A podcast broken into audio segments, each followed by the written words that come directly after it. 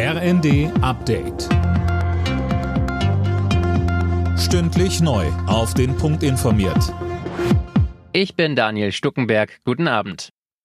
Um die hohen Gaspreise in den Griff zu bekommen, schlägt die Expertenkommission ein zweistufiges Verfahren vor. Erstmal gibt es im Dezember eine Einmalzahlung, ab März dann einen Rabatt auf den Grundverbrauch. Mehr von Tim Britztrup. Der Bund übernimmt im Dezember eine Standardabschlagszahlung für Gas- und Fernwärmekunden. Ab März wird dann der Gaspreis subventioniert. Für 80 Prozent des normalen Grundverbrauchs werden 12 Cent pro Kilowattstunde fällig. Wer mehr verbraucht, muss die unter Umständen deutlich höheren Preise berappen. So wollen die Experten die Menschen dazu bewegen, den Gasverbrauch runterzufahren, weil Gas auch weiterhin knapp bleiben wird. Die Ampelkoalition kommt beim möglichen Weiterbetrieb der deutschen Atomkraftwerke weiter nicht zusammen.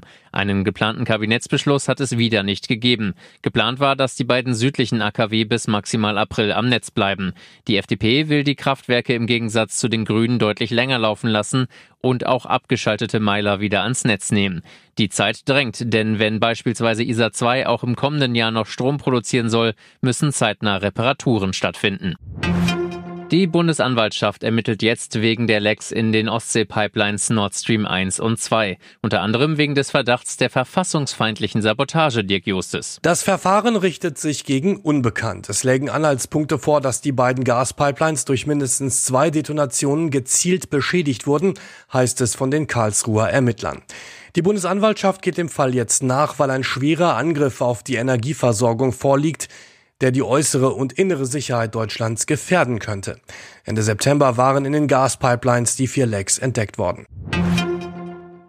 Der VfB Stuttgart trennt sich von seinem Cheftrainer Pellegrino Matarazzo. Das zahlt der Fußball-Bundesligist jetzt mit. Stuttgart hatte am Wochenende noch mit 0 zu 1 gegen Tabellenführer Union Berlin verloren und ist in dieser Saison noch ohne Sieg. Alle Nachrichten auf rnd.de